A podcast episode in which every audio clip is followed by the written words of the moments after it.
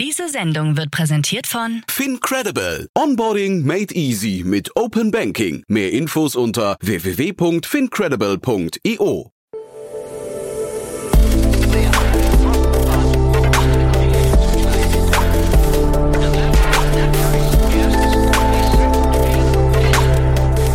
Startup Insider Daily. Interview. Herzlich willkommen zu Startup Insider Daily. Mein Name ist Jan Thomas und heute mal wieder ein Thema, über das wir neulich gerade erst im Rahmen von Investments und Exits gesprochen haben. Ich habe nämlich neulich mit Katharina Neuhaus von Vorwerk Ventures über Depoli gesprochen aus der Schweiz, die eine fantastische Finanzierungsrunde hingelegt haben. 12,3 Millionen Schweizer Franken im Rahmen einer Seed-Finanzierungsrunde. Und das bespreche ich heute mit Miguel Peña Willershausen. Er ist COO von Depoli und das Unternehmen ist im Chemiebereich unterwegs und hat ein Verfahren entwickelt zum Aufbrechen der Polymerkette. Also da geht es tatsächlich darum, Plastik, das momentan im Einwegbereich untergeht, in einen Mehrwegkreislauf zu überführen. Das Ganze sehr, sehr spannend, finde ich. Also ich fand auf jeden Fall die Vision extrem bestechend und das Problem ist natürlich riesengroß. Deswegen freut euch jetzt bitte auf ein tolles Gespräch mit Miguel Peña Willershausen, dem COO von Depoli.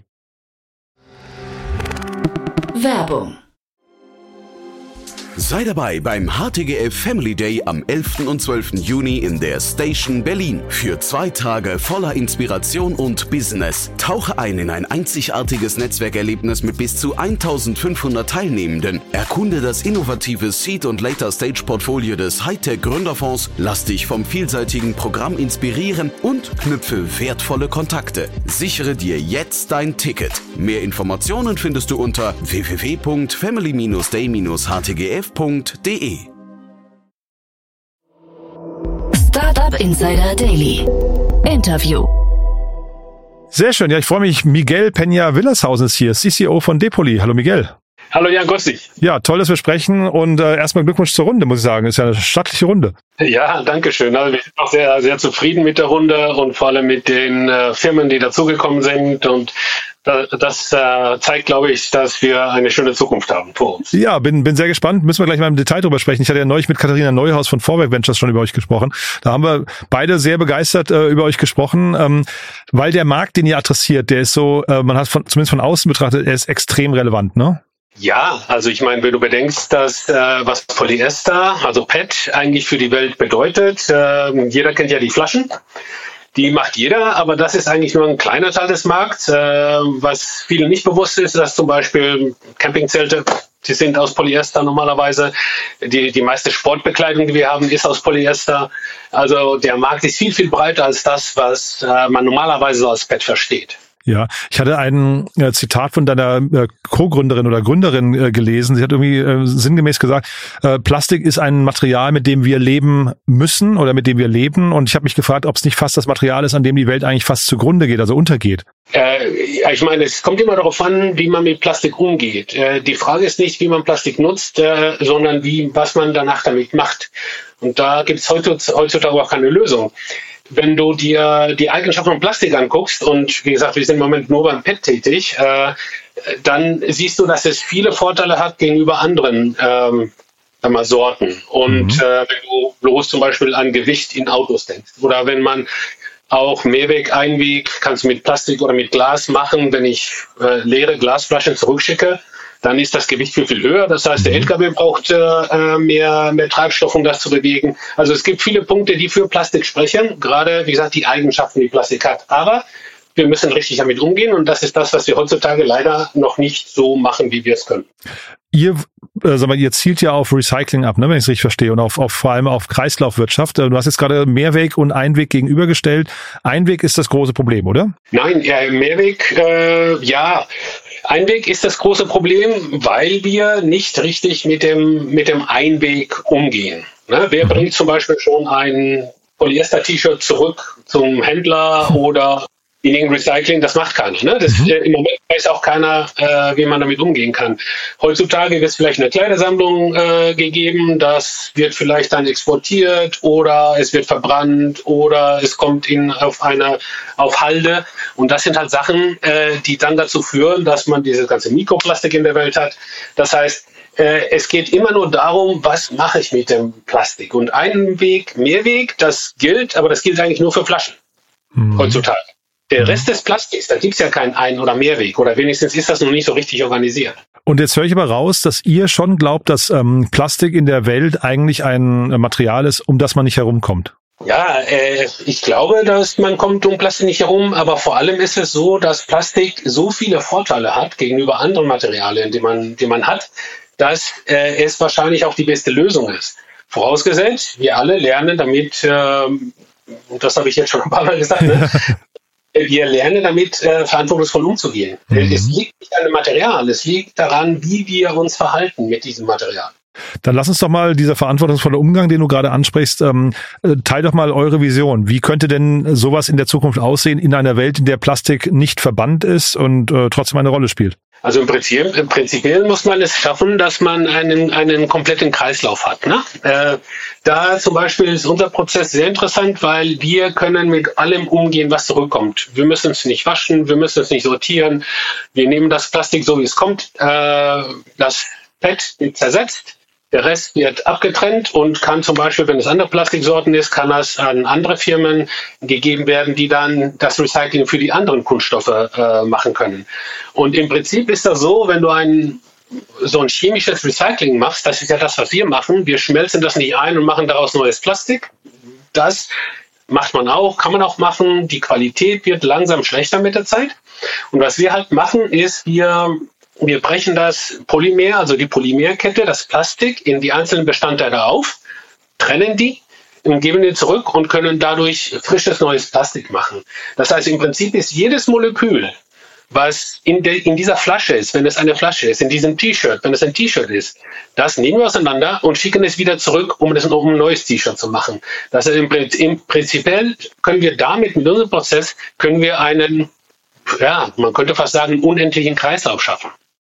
Warum ging das früher nicht? Warum hat das noch kein anderer gemacht? Warum, warum musste die Welt jetzt auf euch warten? Nein, die Welt muss nicht auf uns warten. Wir sind nicht die einzigen, die einzige Firma, die sowas macht. Es gibt verschiedene Firmen, die, die, die sowas machen. Eine Firma baut schon eine, eine große Anlage in, in Frankreich und es gibt andere, die sind ungefähr im gleichen Stadium, in dem wir sind. Aber dieses Zersetzen von dem, von dem Polymer, das ist nicht so einfach, wie man denkt. Und das ist eigentlich der Punkt, weswegen man noch nicht weitergekommen ist. Und dann muss sich logischerweise so ein Prozess auch rechnen.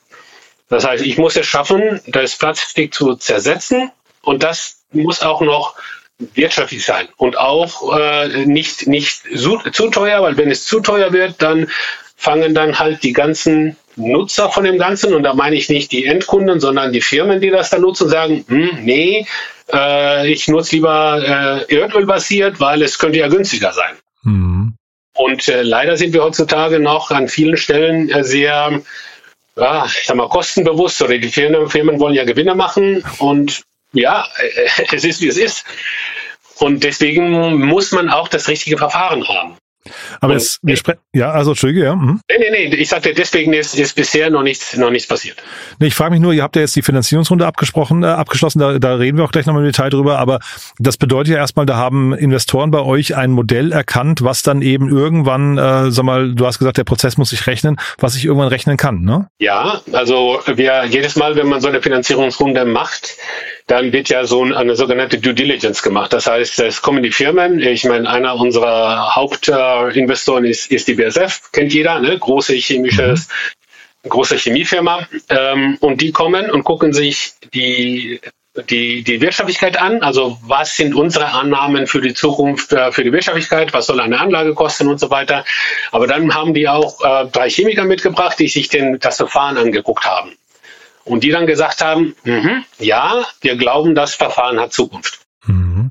Äh, finde ich spannend, ne? Ich will jetzt gar nicht ähm, zynisch wirken, aber ich habe, als ich BSF gelesen habe, habe ich gedacht, naja, sehr clever. Man sagt ja immer, äh, keep your friends close, keep your enemies closer. Ne? Da habe ich so ein bisschen gedacht, äh, wie passt das denn eigentlich zusammen? Weil BSF ja eigentlich eher auf der anderen Seite der Kette steht. Ne? Aber das heißt, die denken, die sehen in euch eine Lösung, die möglicherweise das Produzieren von Plastik äh, vielleicht, was nicht, substituiert oder zumindest verändert? Äh, ja, ich meine, ähm, die, die BSF und was ich sagen wollte, ist, die BSF ist ja nur ein Name, sondern es gibt sehr, sehr viele Firmen, die, die mit Plastik äh, arbeiten und Plastik produzieren.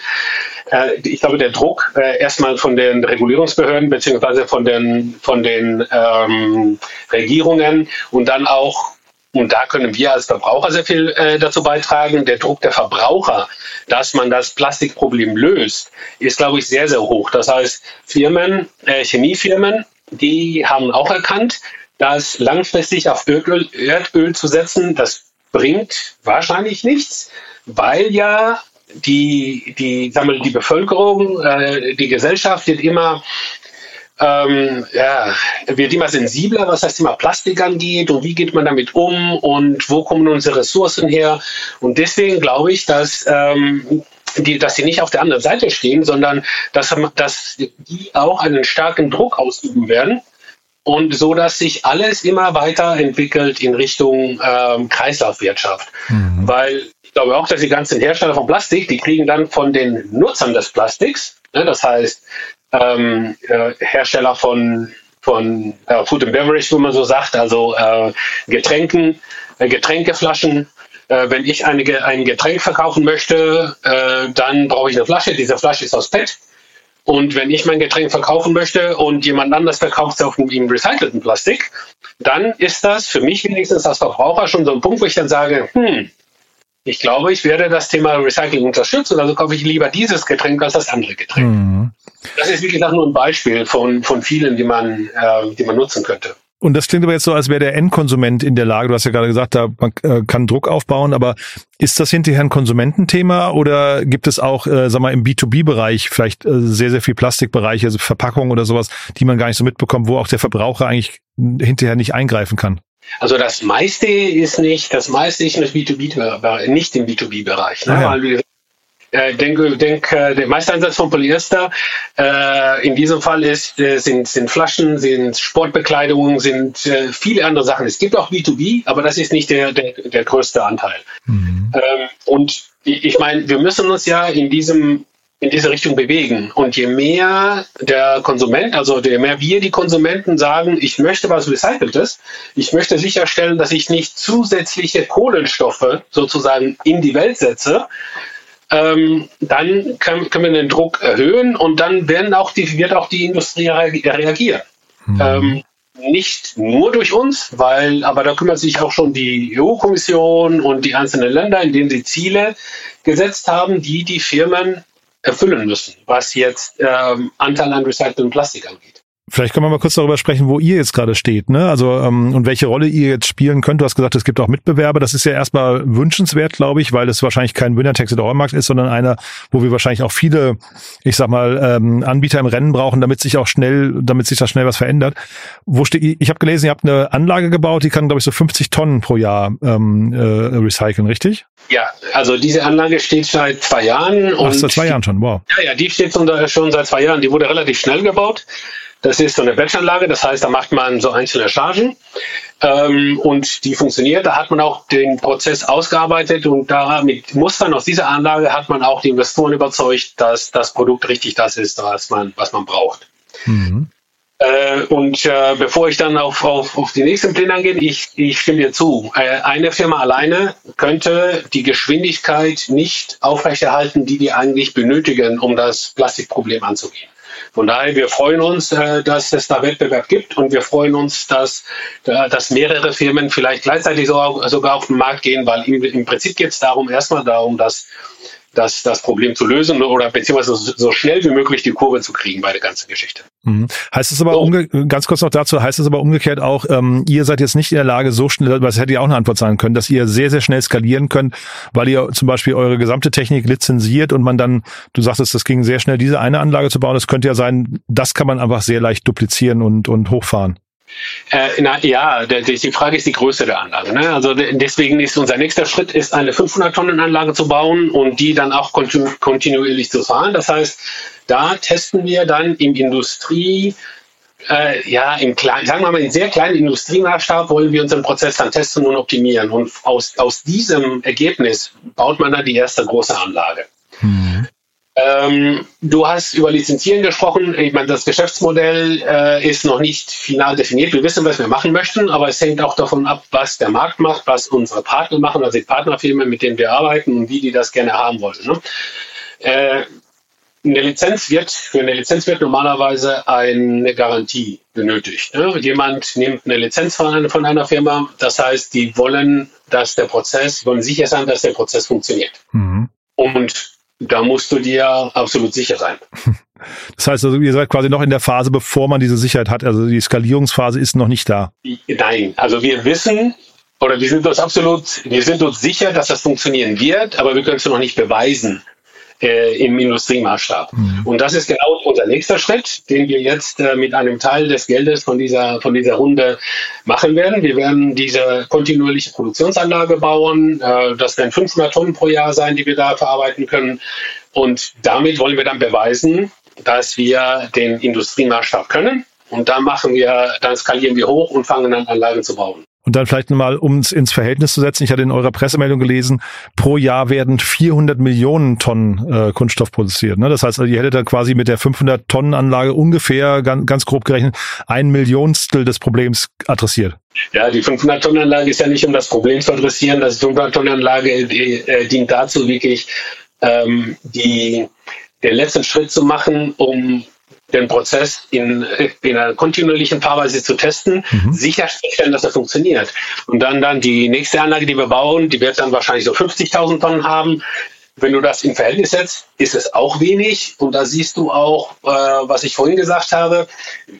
Alleine als eine Firma kannst du das Problem nicht in einem richtigen Zeitraum lösen. Das mhm. heißt, du brauchst mehrere Firmen und mehrere Prozesse, die in die Richtung gehen und da, und da, und da unterstützen. Mhm. Und dann lassen wir mal über die Finanzierungsrunde sprechen, weil das finde ich ja wirklich beachtlich. Ähm, ihr habt eine 12,3 Millionen äh, Schweizer Franken Runde ähm, äh, abgeschlossene Seed-Runde. Ist für eine Seed-Runde sehr, sehr üppig, oder? Ähm, so viel ich weiß, ja, aber ich muss ehrlich sagen, das ist mein erstes Startup. Ähm, okay. davor war ich, davor war ich in der, in der Industrie tätig, wie man so schön mhm. sagt. Ähm, äh, ja, das ist, das ist beachtlich und äh, wir sind auch äh, begeistert, gerade in, in einem Bereich, der in den letzten Jahren nicht so viel Aufmerksamkeit bekommen hat. Ne? Da war alles so Fintech und so, wo, wo man die, das große Geld reingesteckt hat. Und dass wir es geschafft haben, diese 12,3 Millionen Schweizer Franken reinzuholen in, in der jetzigen Situation, ist, ist beachtlich. Da sind wir so schon sehr, sehr stolz drauf. Und äh, BASF ähm, hast du schon genannt, ne, mit ihrem äh, sagen wir, Corporate VC-Arm sind dabei. Dann Bayersdorf habe ich gesehen, ist auch spannend, ein bisschen, bisschen ähnlich gelagert vielleicht. Äh, dann aber noch ein paar andere Investoren, die kannte ich jetzt nicht. Magst du die noch mal kurz äh, nennen und erzählen, wie es dazu kam? Ähm, also was, was wir halt gesucht haben bei der bei der Finanzierungsrunde ist ist ähm, Ausgleich, ne? dass wir strategische Partner haben und das sind zum Beispiel BASF als ein Produzent und Nutzer von dem Plastik. Bayersdorf ist aber ein bisschen was anderes, weil Bayersdorf, was Bayersdorf eigentlich macht, ist, äh, im Prinzip könnte man sagen, das sind die nächste Stufe, die nutzen die Produkte, die BASF macht. Mhm. Das heißt, Bayersdorf äh, kauft dann Verpackungen, die aus diesem PET hergestellt sind, aber die haben auch, auch, halt auch ein sehr großes Interesse zu zeigen, dass auch ihre Verpackungen recycelt werden können. Ähm, und deswegen ist, ist Bayersdorf mit da drin. Äh, die andere Firma wir haben, wir haben noch eine andere Chemiefirma, die wir im Moment nicht nennen dürfen. Ähm, wir haben eine andere Firma, das ist Czech. Das ist eine, ein, ein Plastikproduzent aus Polen.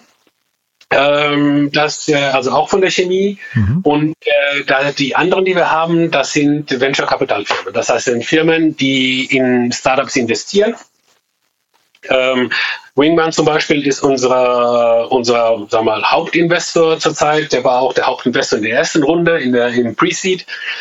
Äh, dann haben wir Infinity Recycling, ist, ist eine andere Firma, die wirklich auch sich auf die Fahnen geschrieben haben, ähm, in, in Richtung Nachhaltigkeit weiterzukommen. Mhm. Das, das, sind unsere, das sind unsere, unsere Hauptinvestoren. Ähm, und ich finde es ja spannend, ihr habt diese Runde abgeschlossen, du hast gesagt, ihr, ihr kennt euer Geschäftsmodell noch gar nicht richtig. Das heißt, die haben jetzt gesagt, du hast von der Due Diligence gesprochen, die glauben jetzt an die Technologie und die, die wissen, das Problem ist groß, der Markt ist dadurch groß, es gibt eine gewisse Urgency, also weil auch regulatorisch und äh, du hast von der von der von der von dem Kundenblick ähm, gesprochen, von dem Kundendruck. Das heißt, man muss, wenn man das, wenn man diese ganzen Faktoren zusammenträgt, muss man das Geschäftsmodell noch gar nicht kennen. Man kann einfach so punkten, ja? Nein, nein, das ist, das ist, das ist nicht richtig. Äh, das da habe ich vielleicht falsch ausgedrückt. Äh, wir, wir, wir wollen eigentlich unsere eigenen Anlagen bauen und, äh, und betreiben. Mhm. Ne, das ist unser Geschäftsmodell.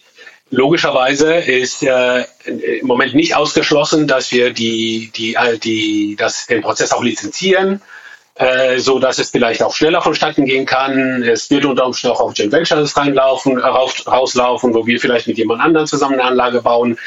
Aber prinzipiell ist das Geschäftsmodell, das wir auch präsentiert haben, ist, äh, äh so auf Neudeutsch sagt man da Own and Operate.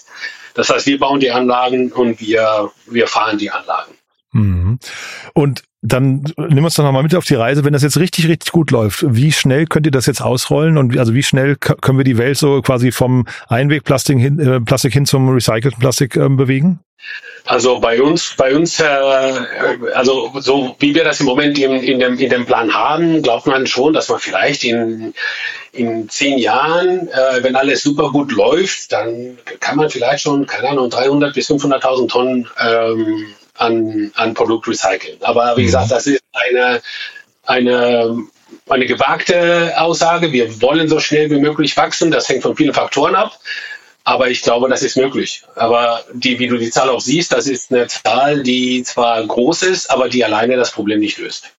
Und vielleicht nochmal kurz zur Entstehung des Unternehmens. Wie ist das eigentlich entstanden? Ich hatte gelesen, dass du relativ lange bei BS, BSF warst, ne? aber ähm, was war die Idee? Und also ähm, man, man sitzt jetzt nicht bei BSF und entwickelt plötzlich ein Verfahren, das man hinterher auch noch dann quasi selbst ausrollen kann, oder? Nein, weil ich war auch keiner von denen, die das Verfahren entwickelt haben. Ah, okay.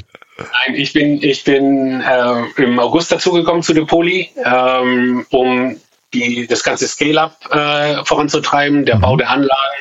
Und das kommt alles wegen meiner Vergangenheit bei, bei BSF. Es mhm. waren meine drei Co-Founder, aber keiner von denen spricht Deutsch. Ähm, das ist die Sam Anderson, sie ist, Kanadierin, der Christopher Island, er ist Brite und der Badi Yavalizadeh, er ist Iraner. Und die haben zusammen an der IPFL in Lausanne, in, in, im Valais, also in der Schweiz, geforscht. Und die sind dann auf die Idee gekommen, ähm, dieses, dieses Verfahren zu entwickeln. Die haben das irgendwann mal ausprobiert und da, das halt hängt alles mit deren Hintergrund zusammen. Und wie Sam immer gerne erzählt, an einem Freitag haben sie es angestellt und gesagt, oh, es, scheinbar, es hat scheinbar funktioniert. Montag sind sie wieder reingekommen, das war, das ganze Pad war weg. Und da hat es angefangen. Und dann haben die angefangen zu sagen, ja, eigentlich müsste man daraus eine, eine Firma ausgründen.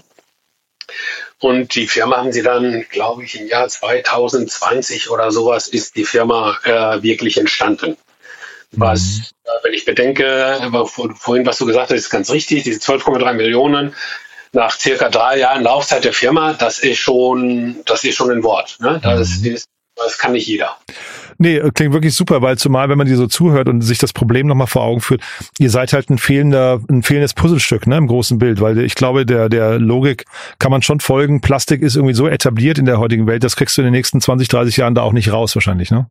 Äh, erstens glaube ich nicht, dass du das rauskriegst und, und, wir müssen uns aber auch fragen, ob wir das rausbekommen wollen, ne? mhm. ne? Ähm, ich komme auf das zurück, was ich vorhin gesagt habe. Es ist die Frage, wie ich damit umgehe. Mhm. Wenn ich irgendetwas transportieren muss, und äh, das Gewicht ist viel, viel geringer, als wenn ich ähm, andere Stoffe nutze. Mhm. Äh, man, man, kann hier sehr, sehr weit ausholen und sagen, okay, ich kann ja alles aus natürlichen Rohstoffen machen. Ne? Und dann fangen wieder die Diskussion an, äh, was passiert denn mit, äh, mit dem Dilemma, was wir haben, Essen für die Welt oder Rohstoffe für die Welt. Das sind sehr, sehr viele Sachen, die dann dazukommen. Mhm. Und wenn ich mir das so angucke, klar, es wird nicht alles Plastik sein und vielleicht jetzt mehr oder weniger. Aber ich glaube, Plastik ist, ist etwas, was unserer Welt sehr, äh, es hat unsere Welt schon sehr, sehr, sehr viel weitergebracht. Keine Ahnung, denk an, an Fahrzeuge, an Autos. Wenn die weniger Plastik hätten, mhm. ähm, dann wäre das Gewicht höher. Höheres Gewicht bedeutet höherer Verbrauch. Höherer Verbrauch bedeutet dann wieder mehr CO2. Und, und diese, diese Geschichte kann man mit vielen, mit vielen anderen ähm, Teilen unseres Lebens heutzutage auch ähm, genauso machen. Mhm. Und vielleicht nochmal ganz kurz das Thema Kosten. Ähm, du hast ja von der Regulatorik gesprochen, der Politik. Ähm, siehst du, dass irgendwann so Plastikabgaben und sowas kommen, die dann möglicherweise so, solche Themen wie euch sogar subventionieren? Ich habe keine Ahnung, wenn ich ehrlich nee. bin. äh, äh, was, was man sich schon vorstellen kann, ist, ähm, es, es gibt ja diese CO2-Abgabe, ne? die, ja, genau. die schon stark. Ich, ich könnte mir vorstellen, dass, dass, die, dass die Regierung das vielleicht irgendwann mal machen.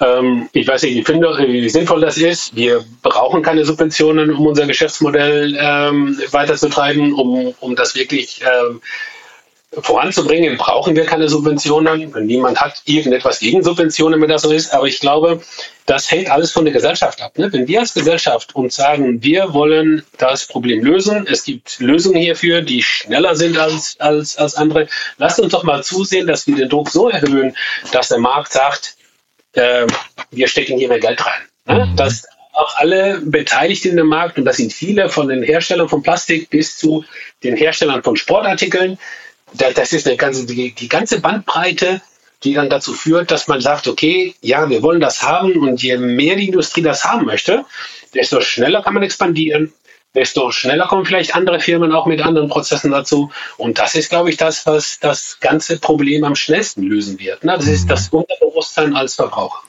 Du, dann vielleicht nochmal eine, ich weiß nicht, vielleicht ein bisschen schwierigere Frage äh, Richtung eurem Exit mal möglicherweise. Ne? Denn ähm, also irgendjemand, das ist ja wahrscheinlich zumindest der Wunsch von den nicht strategischen Investoren bei euch, äh, irgendjemand soll das ja mal wahrscheinlich mal kaufen oder an die Börse oder wie auch immer bringen. Ich hatte den Philipp Schröder neulich zu Gast von 1,5 Grad und er hat sein Unternehmen Sonnen damals an, ich glaube, Shell oder BP, ich glaube Shell verkauft. Und ähm, was er äh, gesagt hatte, er findet, fand diesen Exit nach also rückblickend gar nicht mehr so gut, weil natürlich so Erdölkonzerne dann auch ein Interesse dran haben, die neuen, Ener die neuen Energien und die neuen Möglichkeiten noch mal ein bisschen rauszuzögern, weil sie ja Geschäftsmodelle haben, die etabliert sind. Jetzt habt ihr BASF dabei. Wie siehst du das? Also ich weiß, dass, dass äh, die drei Co-Founder, also die, die Eigentümer mit den Venture Capital äh, Firmen und den strategischen Investoren kein Interesse haben zu verkaufen. Äh, denen wurde schon in der Vergangenheit Geld angeboten, um, um den Prozess zu verkaufen. Die haben gesagt, nein, wir wollen das selbst äh, groß machen. Da kann ich jetzt nicht ausschließen, dass irgendwann mal der Zeitpunkt kommt, wo man dann sagt, das macht. Ähm, aber äh, ja, wir haben BSF dabei, wir freuen uns auch, weil es ein strategischer Partner ist. Mhm. Ähm, aber das, das Ziel von, von Depole ist, selbst zu wachsen und nicht die Firma zu verkaufen. Ich kann verstehen, dass wenn man eine Firma an an, keine Ahnung, äh, ich weiß nicht, was der Sonnenberg hast du gesagt hat, ne? So, so, also der Philipp Schröder von 1,5 Grad, er hat sein erstes Unternehmen hieß Sonnen und das haben sie verkauft an Shell oder BP, ich glaube an Shell. Ja, und, und da, ich glaube, da muss man sich dann wirklich die Gedanken machen, ähm, was passiert dann mit diesen Unternehmen, weil große Firmen, ähm, die, die könnten wirklich dann dazu neigen zu sagen, okay, ich nehme ich nehme die Technologie vom Markt. Ne? Mhm, Aber genau. äh, wie gesagt, so wie ich meine drei sag mal, wenn ich mal Vorstandskollegen kenne, äh, das Interesse ist da nicht da. Es wurde in der Vergangenheit nicht gemacht und äh, es ist wirklich äh, der Glaube an die Veränderung, die man, die man erreichen kann, die die, die Kollegen bewegt. Miguel, also es hat mir großen Spaß gemacht. Ich drücke euch wirklich die Daumen. Das ist eine tolle Mission. Äh, und äh, also jetzt verkaufen, ich hat mal Verständnis dafür, aber ich freue mich natürlich gerade über den letzten Satz von dir, dass ihr es erstmal nicht verkaufen wollt und das Ganze groß machen wollt. Äh, klingt, klingt super. Haben wir für den Moment was Wichtiges vergessen?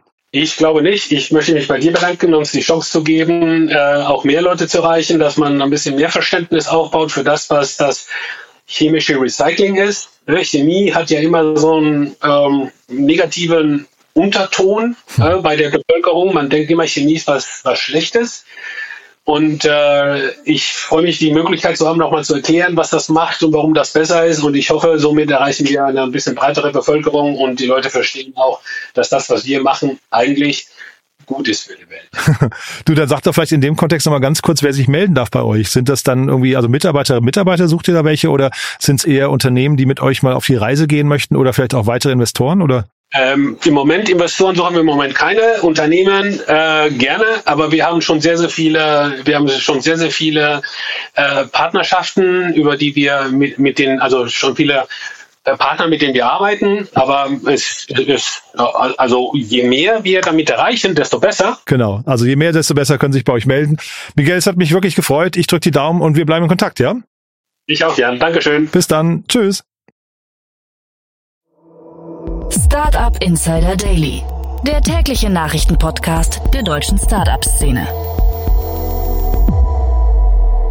Das war also Miguel Peña Willershausen, COO von Depoli toll, ne, muss ich sagen. Hat mir echt großen Spaß gemacht. Eine tolle Mission, echt überzeugend und, äh, und natürlich ein Thema, das unbedingt gelöst werden muss. Und die einzige Befürchtung wäre, es geht vielleicht nicht schnell genug, weil das Problem so, so eklatant groß ist. Aber ich finde, Miguel hat das sehr gut eingeordnet und ich finde natürlich auch, dass die Finanzierungsrunde in der Höhe die Mission wirklich unterstreicht und auch die Glaubwürdigkeit in das Unternehmen.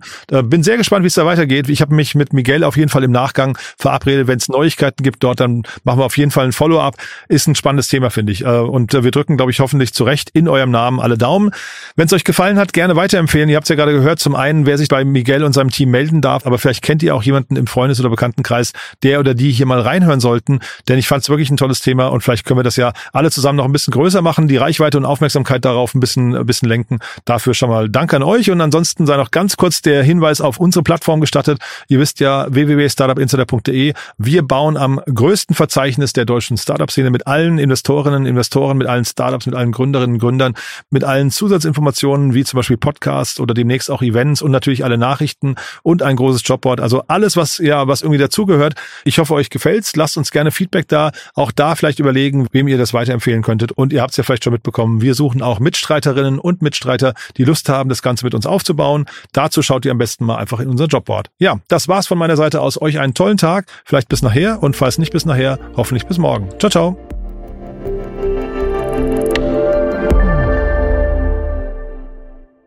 Diese Sendung wurde präsentiert von Fincredible. Onboarding made easy mit Open Banking. Mehr Infos unter www.fincredible.io.